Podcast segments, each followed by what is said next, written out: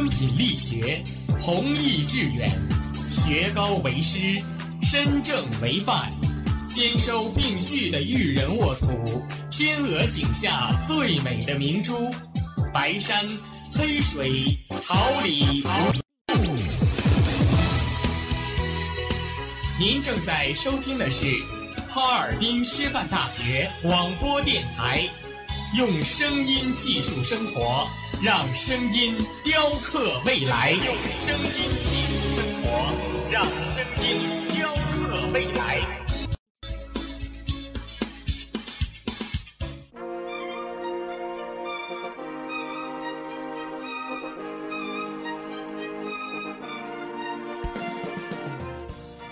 春华秋实，桃李不言。炫动之声，无限精彩。FM 七十六点二。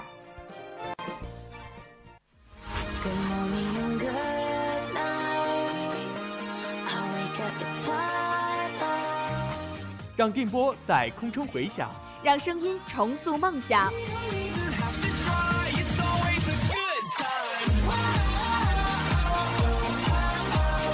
在青春的旅途上，用电波打破沉寂。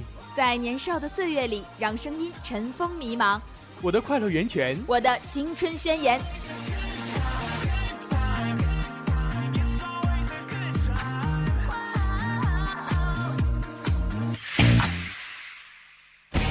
师范大学广播电台，正青春，传递正能量。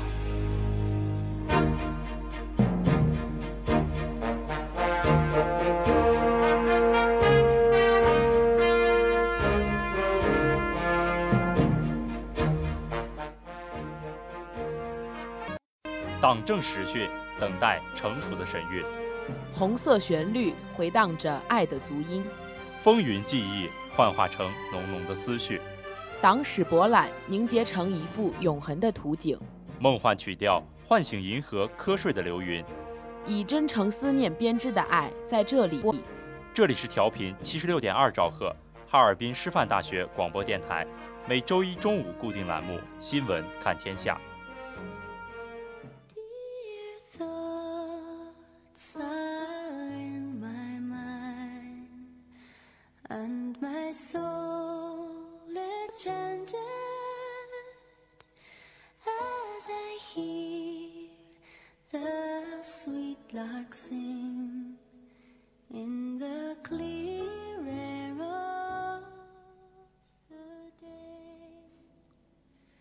听众朋友们，大家中午好，今天是四月十号，星期一，农历三月十四，欢迎大家的准时相约。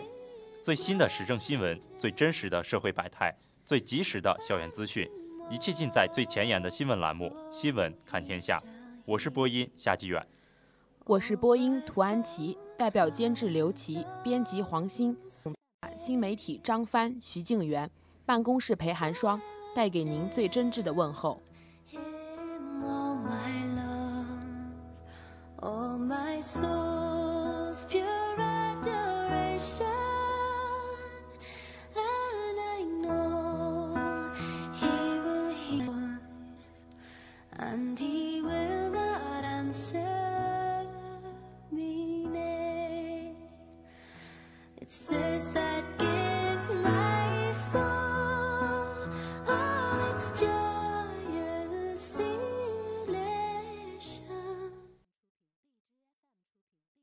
聚焦党政风云，捕捉热点时讯，用心聆听革命先驱，获取最新校园动态，把握青春脉搏。下面，让我们共同了解一下今天的内容提要。党政党训，党风党建。今天的党训传真将为人社部谈高级技工招工难，加强职业培训，发展技工教育。国民党主席参选人扎堆领表，六强争霸正式成局的相关报道。民生国情、港澳台事、国际要闻，实时观察将为您。习近平同特朗普开始举行中美元首会晤。习近平就圣彼得堡市地铁发生爆炸，造成严重人员伤亡，向普京致慰问电的相关报道。革命先驱者，让我们一同走进革命先驱者任弼时，学习他为自我、敢于革命的奉献精神。关注师大新闻，获取校园最新资讯，敬请锁定我们的校园实时动态。我们今天将为大家带来我校举办第六届汉皇杯大学生创业设计大赛暨第十五届挑战杯学术科技作品竞赛校内选拔赛决赛。法学院开展两学一做学习教育专题辅导的相关报道。花季青年绽放新生。让我们聆听青年之声为我们带来多部门到二零二零年全国高中毛入到百分之九十以上的相关报道。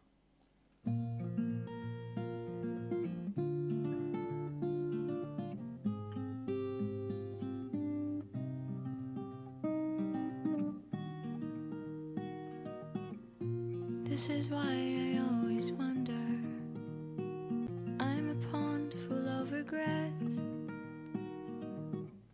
I always try to not remember rather than forget.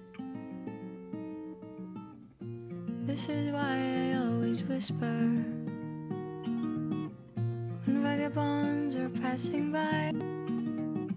I tend to keep myself away from their goodbyes.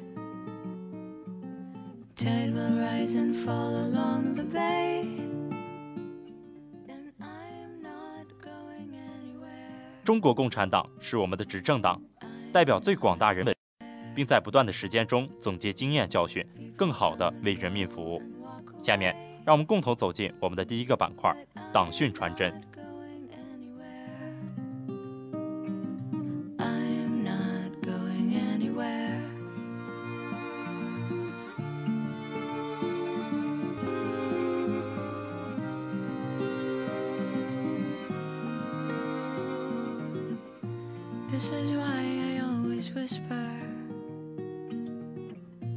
I'm a river with a spell.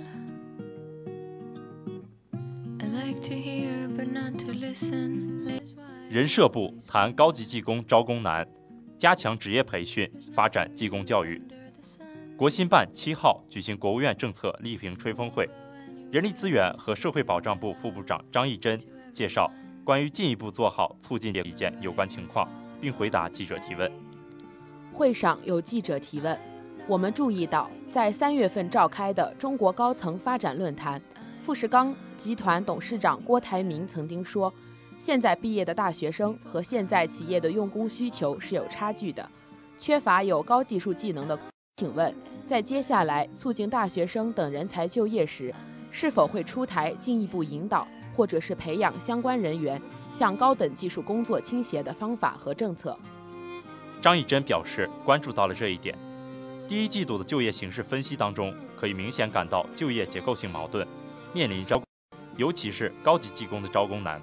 从表面上来看，可以例证，高级技工的求人倍率都在二以上，也就是两个岗位等着一个高级职工，所以企业招工就难，技工的工资水平也不断攀升。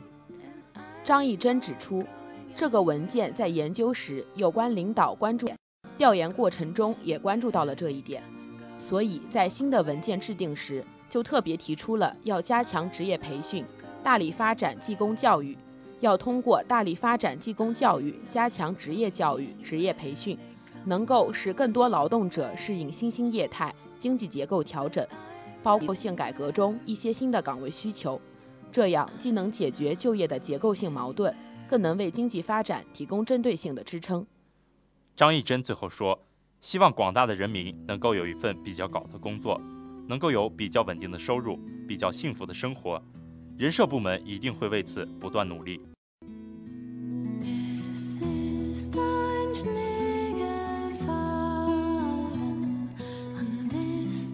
Es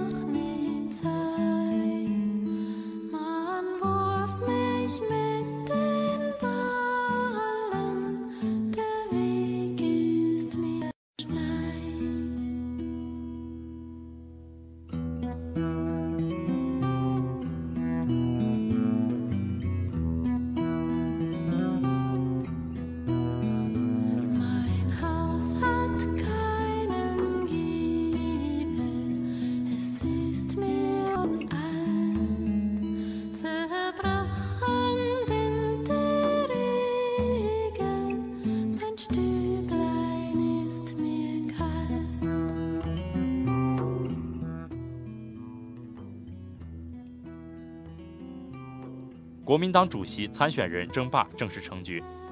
四月七号，中国国民党主席选举第二天开放领表，继昨天前台湾地区副领导人吴敦义、国民党副主席郝龙斌阵营领表后，现任国民党主席洪秀柱、前立委潘维刚、前副主席詹启贤、前北农总经理韩国瑜四阵营都宣誓左右领表。洪秀柱今日由竞选办公室总干事吴玉仁代领表。潘维刚由总干事高阳生代领表，詹启贤、韩国瑜则亲自出席领表，确认国民党党魁选战六强相争局面正式成局。台媒报道称，在吴玉仁领军下，邀数十位身穿象征洁白的白衣青年与党代表拟选人助阵，高喊“不走回头路，主席要挺住”。詹启贤则在发言人张思刚、幕僚周厚军等陪同下，由数十位。身穿象征热血的红衣青年军陪同领表，高举“我只要詹启贤”标牌，两军还一度叫阵。最终，詹启贤礼让红潘两阵营先领表，自己接着领表，并发表党务改革宣言。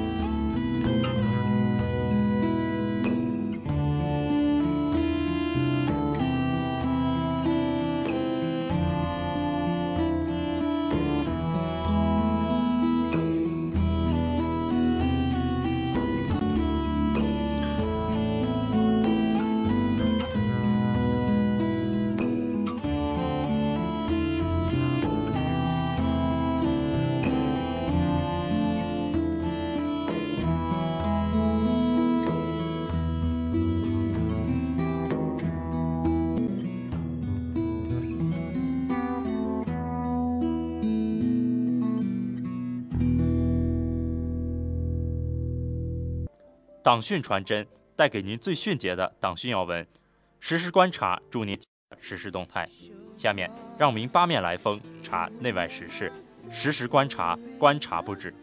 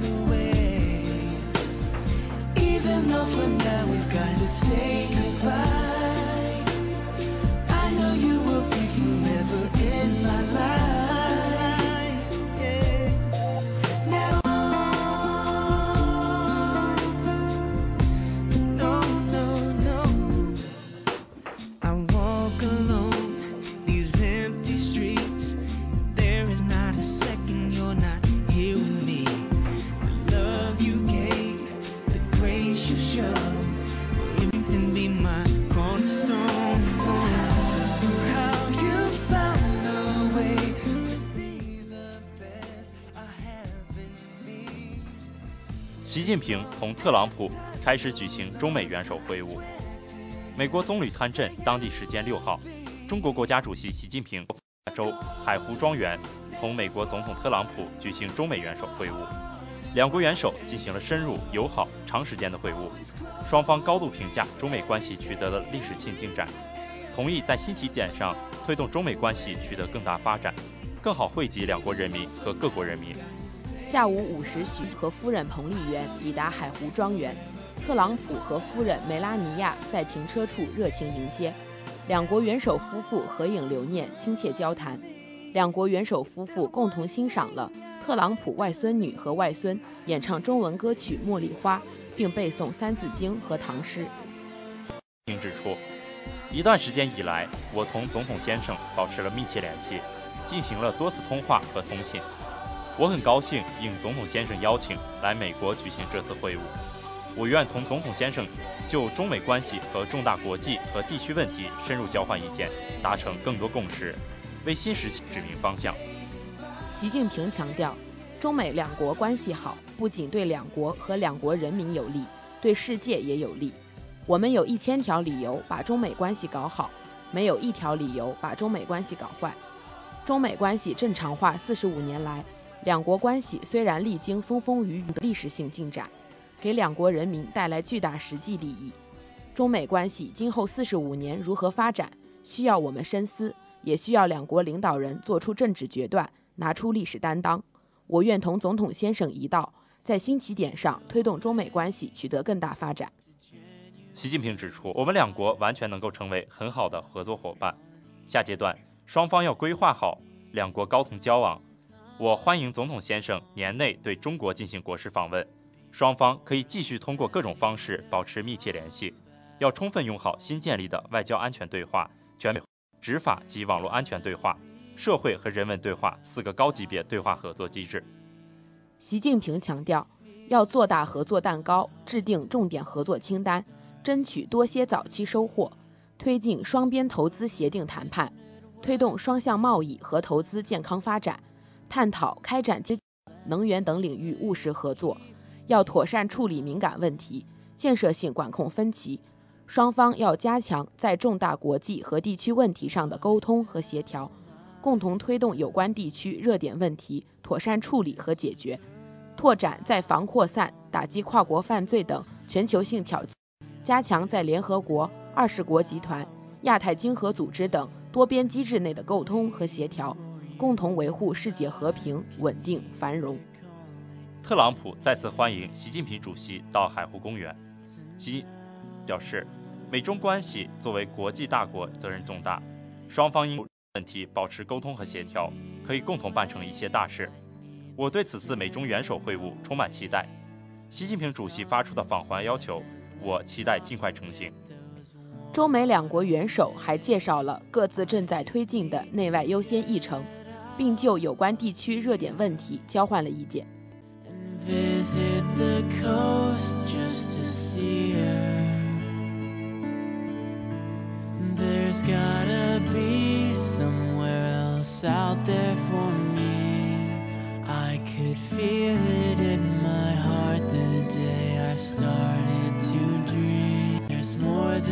this Midwestern can't let this place keep me down.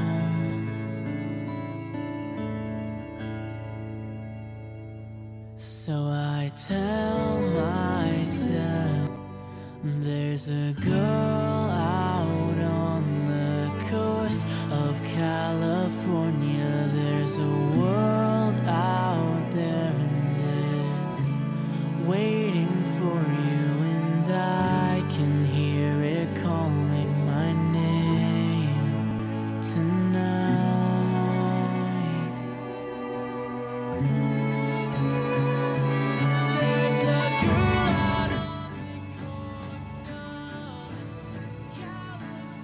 习近平就圣彼得堡市地铁发生爆炸，造成严重人员伤亡，向普京致慰问电。主席习近平四月四号。就俄罗斯圣彼得堡市地铁发生爆炸，造成严重人员伤亡，向普京总统致慰问电。习近平表示，贵国圣彼得堡市地铁发生严重爆炸事件，造成重大人员伤亡，我深感震惊。中方强烈谴责这一令人发指的。我谨代表中国政府和中国人民，并以我个人的名义，对遇难者表示深切的哀悼，向伤者和遇难者亲属表示诚挚的慰问。在这艰难的时刻，中国人民同俄罗斯人民坚定站在一起。中方坚决反对一切形式的恐怖主义，愿同社会一道，加强反恐合作，维护世界及地区和平与安全。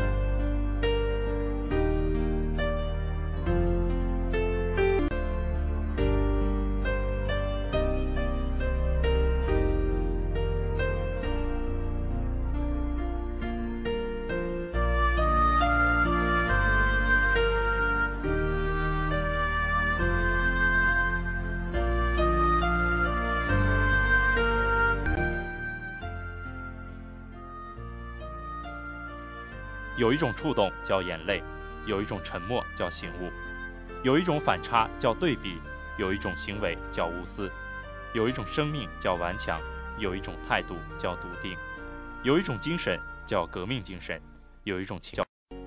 下面，让我们一同走进革命先驱者，倾听能够激励你我、洗涤心灵的革命事迹，走出阴霾，迎接阳光，站在巨人的肩膀，勇敢前行。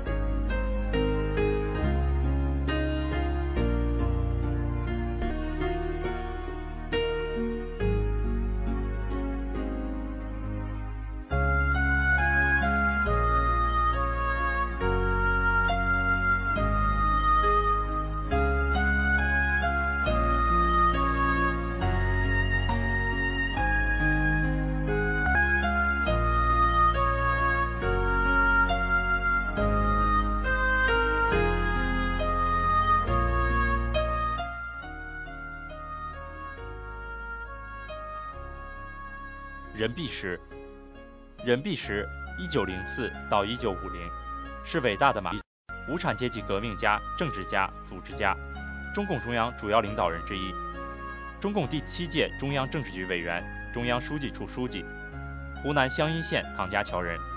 一九零四年四月三十号生于乡村教师家庭，曾就读长沙明德中学、湖南第一联合县立中学。二零年八月加入中国社会主义青年团。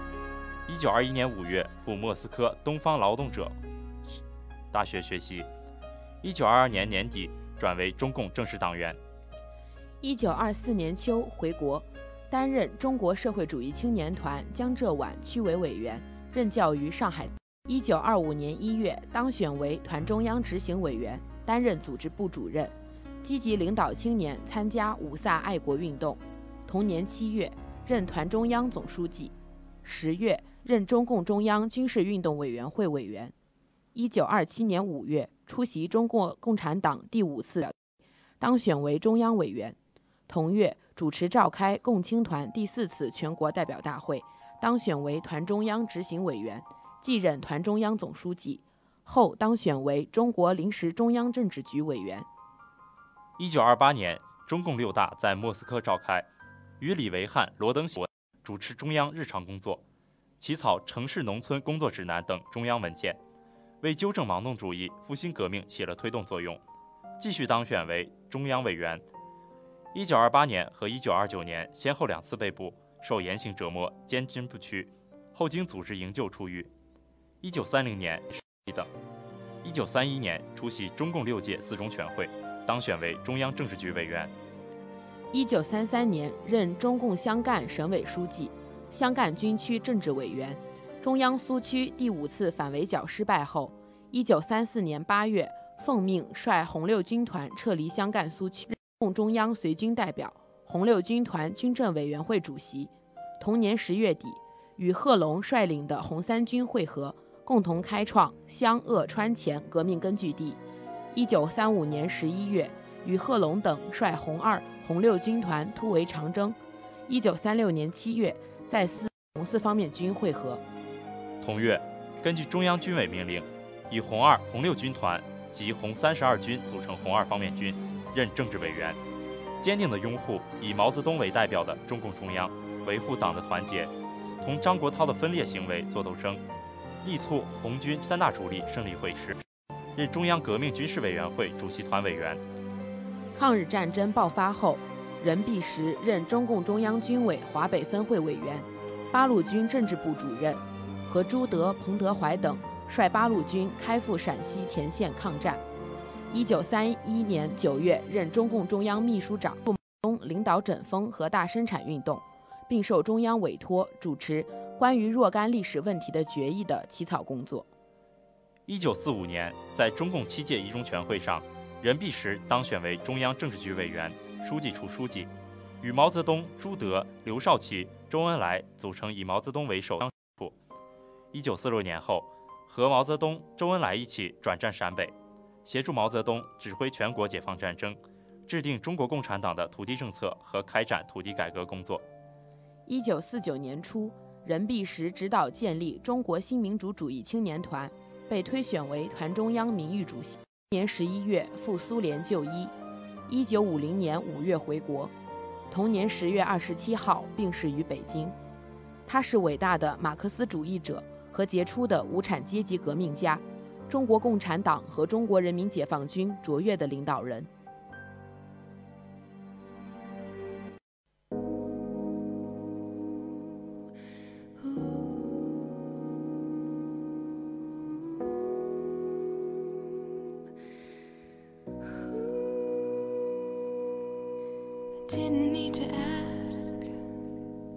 Don't know the reason. Everything that I believe is right here. Not thinking about tomorrow. Couldn't catch it if I tried. World is spinning too fast, so I'll wait till it comes to me.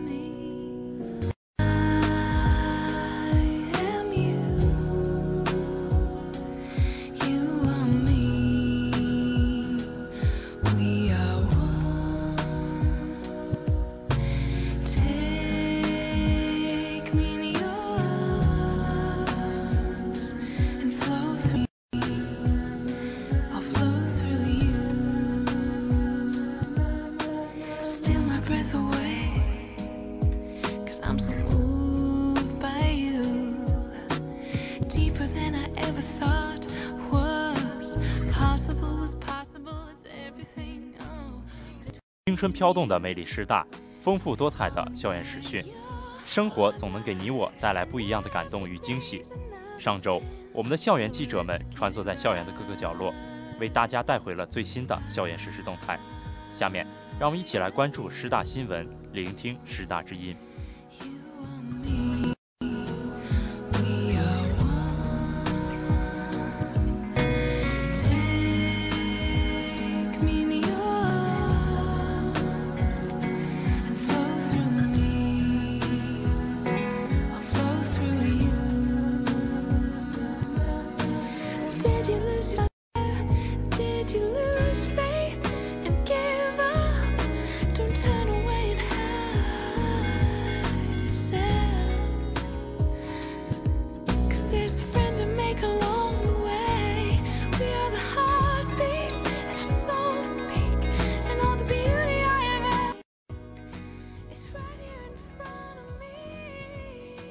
校举办第六届汉皇杯大学生创业设计大赛暨第十五届挑战杯大学生课外学术科技作品竞赛校内选拔赛决赛。为培养我校大学生创业精神、创新意识，提升学生创业创新，四月六号上午，由我校学生就业处指导处、教务处团委共同举办的第六届汉皇杯大学生创业设计大赛暨第十五届挑战杯大学生课外学术科技作品竞赛校内选拔赛决赛在江北校区师创空间举行。学校党委副书记孙立军、八六级汉皇伟业董事长辛宇波及相关部处领导出席活动，师生代表两百余人观摩了决赛。开幕式上，校团委书记王红星代表举办方致辞，学生就业指导处处长、大赛评委会执行主席张旭东宣读了比赛规则。大赛评委由北京汉皇委长波等人担任。此次大赛历时六个月，共有一百九十八支团队、近千名学生参与，共有十二支队伍进入决赛。经过激烈角逐，作品刘唐原创手工作品工作室、智能喷涂器、论农民专业合作社成员搭便车行为及其治理夺得大赛一，九件作品荣获大赛二等奖，二十八件作品荣获大赛三等奖。传媒学院荣获本次大赛最高荣誉汉皇杯。我校创新创业教育开展七年来，汉皇杯与挑战杯竞赛已经成为校园品牌活动，深入人心。学生创业项目落地生根，创成果凸显，竞赛成绩斐然。通过大赛、企业家论坛、创业沙龙等系列活动，进一步增强了学生创新创业意识，激发了学生创新创业热情，推动了学生创新创业实践。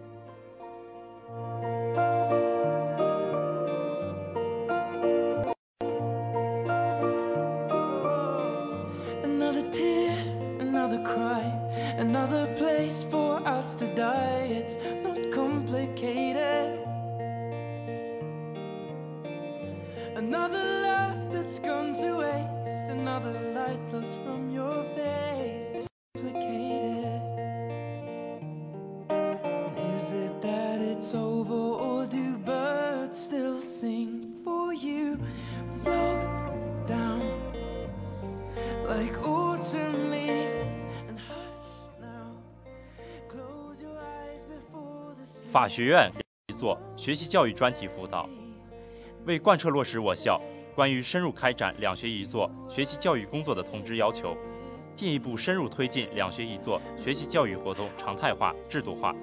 法学院于四月五号下午在重视楼开展两学一做学习教育专题辅导活动，由包志伟主持。活动邀请到了我校两学一做理论宣讲团成员、马克思主义学院陈宪良教授，开展题为“十八大以来中国的外交战略”的专题讲座。陈宪良讲解深入浅出、旁征博引，以大量历史和现实的事件，对十八大外交战略做了全新的解读。讲座结束后，包志伟对此次活动进行了总结。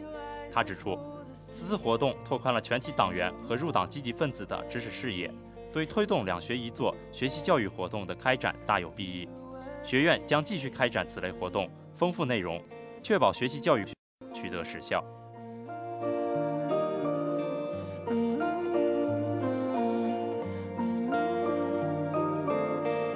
Touchdown like a 747. We'll stay out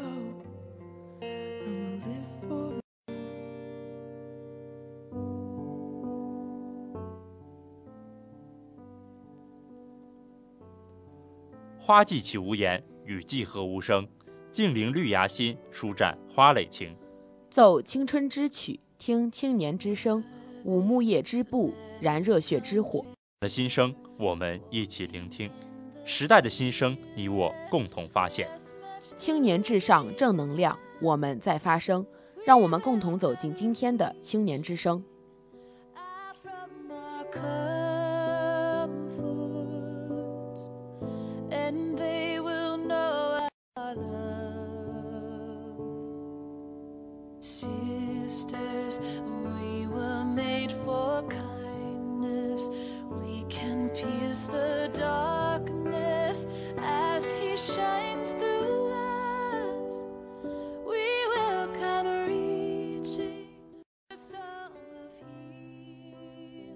多部门到二零二零年，全国高中毛入学率均达到百分之以上。据教育部网站消息，教育部、国家发展改革委、财政部、人力资源社会保障部日前发布《高中阶段教育普及攻坚计划》，计划二零二零年全国普及高中阶段教育，适应初中毕业生接受良好高中阶段教育的需求。全国各省毛入学率均达到百分之九十以上，中西部贫困地区毛入学率显著提升。计划指出，到2020年，普通高中与中等职业教育结构更招生规模大体相当，学校办学条件明显改善，满足教育教学基本需要，经费投入机制更加健全，生均拨款制度全面建立，教育质量明显提升，办学特色更加鲜明，吸引力进一步增强。计划明确了攻坚重点：贫困地区、民族地区、边远地区、革命老区等教育基础薄弱、普及程度较低的地区，特别是集中连片特殊困难地区、家庭经济困难学生、残疾学生、进城务工人员随迁子女等特殊群体。普通高中大班额比例高，职业教育招生比例持续下降，教育难等突出问题。计划明确，健全教育、人力资源社会保障等相关部门招生工作协调机制，建立中等职业学校和普通高中统一招生平台，切实落实普职大体相当的要求，进一步落实和完善进城务工人员随迁子弟参加高中阶段学校考试招生的政策措施，积极创造条件，支持高中阶段学校招收残疾学生，依法加强对民办高中的招生管理。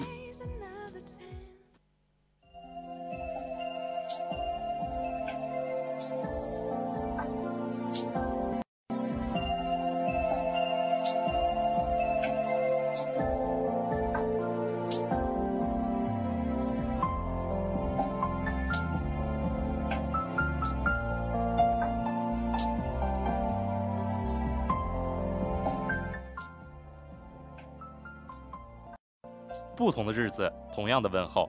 下面让我们跟随新闻看天下的脚步，一同来关注本周的天气情况。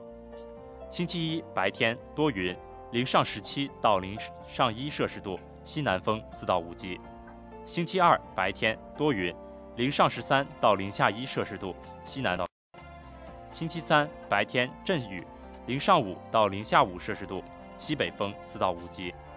星期四白天多云，零上六到零下六摄氏度，西北风四到五级。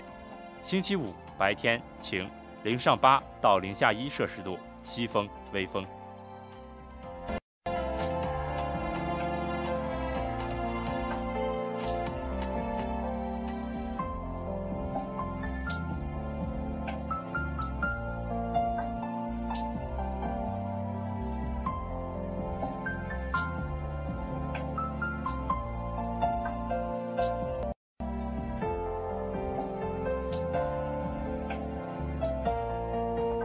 色经典，感怀历史，感悟人生，感动心灵。新闻看天下，吹响最迅捷的消息短笛。新闻看天下，奏响最动章。播音：夏继远、涂安琪，代表监制刘琦，编辑黄鑫，导播董泽华。感谢您忠实准时相约，感谢大家的收听。下周一我们再会。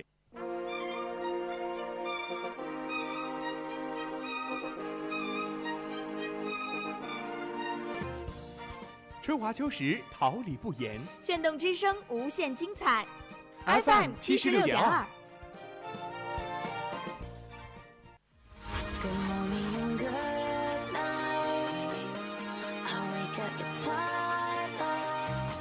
让电波在空中回响，重塑梦想。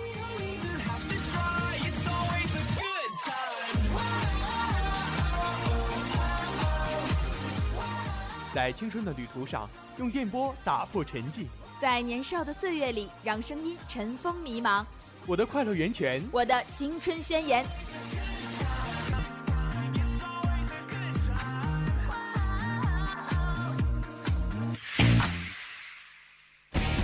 哈尔滨师范大学广播电台，正青春，传递正能量。